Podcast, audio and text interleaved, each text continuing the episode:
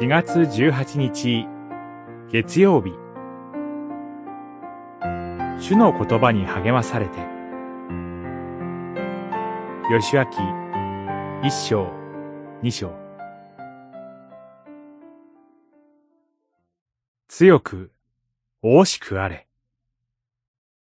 あなたは私が先祖たちに与えると誓った土地をこの民に継がせるものである。一章、六節。ヨシアは、モーセから後継者として任命されていました。新明記三十一章七節。モーセが死んだ後、主は改めてヨシアにその使命を自覚させます。神は、エジプトの奴隷から解放されたイスラエルの民に、カナンの地を与えると約束されました。彼らには、主の約束を信じ、約束の地に向かって前進していくという歩みが求められます。そしてヨシュアには、約束の地に向かって民を導くという使命が与えられていたのです。この後、ヨシュアとイスラエルの民は、ヨルダン川を渡っていかなければなりません。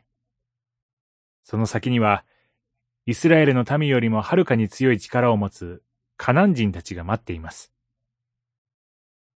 イスラエルは、これからそういう強大な敵と戦い、約束の地を獲得しなければならないのです。ヨシュアは、自らに課せられた使命の重さゆえに、大きな不安の中にありました。私たちも、信仰生活を送っていく中で、様々な困難や試練に遭遇し、不安に襲われ、弱気になってしまうことがあります。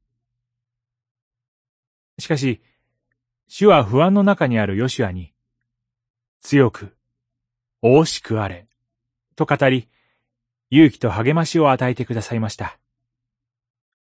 私たちもまた、主の御言葉に励まされ、この世へと使わされていきます。祈り。どんな時も、主の御言葉に耳を傾け、主から勇気と力を与えられて歩むことができますように。アーメン。